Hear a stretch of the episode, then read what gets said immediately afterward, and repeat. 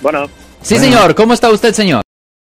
Muy bien, gracias. Solo una pregunta muy simple. ¿Cuál es yo su pregunta? un carro a un familiar. Sí, señor. Y a él, bueno, por relación, situaciones familiares, él, él no cambió el nombre del carro. Uh oh, y problema. Recibió, recibió, un ticket, sí, de no licencia, no aseguranza y le dieron corte para el día 5. Ok. Uh, pero resulta que él va a pagar el ticket nada más. Va a pagar el ticket, no te va a presentar a corte. Mi pregunta es, yo me veo como dueño original del carro, porque no se cambió. Yo me veo afectado por el, por el proceso o por el ticket que él recibió, porque el ticket está a nombre de él. Oh, no, no, no, no, no, no, no, no, no, no, no, no. Si el ticket está en nombre de él, no hay problema. Es problema de él y Okay. nada más. No le afecta a usted para nada. Pero si el ticket estuviera en nombre suyo, ahí sí fuera un gran problema.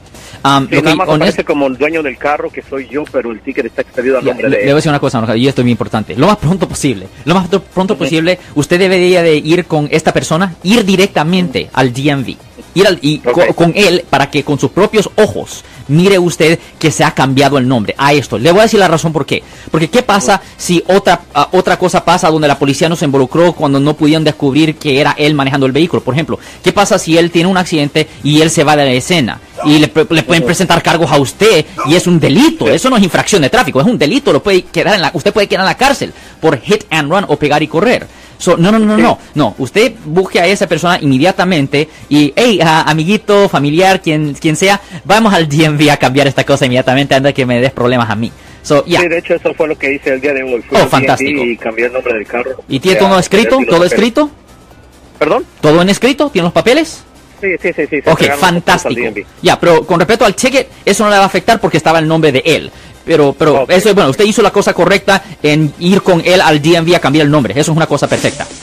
Thank you. Thank you very much. Yo soy el abogado Alexander Cross. Nosotros somos abogados de defensa criminal. That's right. Le ayudamos a las personas que han sido arrestadas y acusadas por haber cometido delitos. Si alguien en su familia o si un amigo suyo ha sido arrestado o acusado, llámanos para hacer una cita gratis. Llámenos para hacer una cita.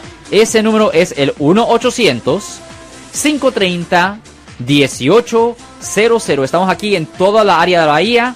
1-800-530-1800. Y como siempre, por casos criminales, casos penales, damos la primera cita gratis en nuestra oficina. Siempre estamos aquí todos los martes y viernes a las 12 y 35 respondiendo a sus preguntas con respecto a los casos penales. Y también nos pueden hacer preguntas en nuestra página de Facebook Live.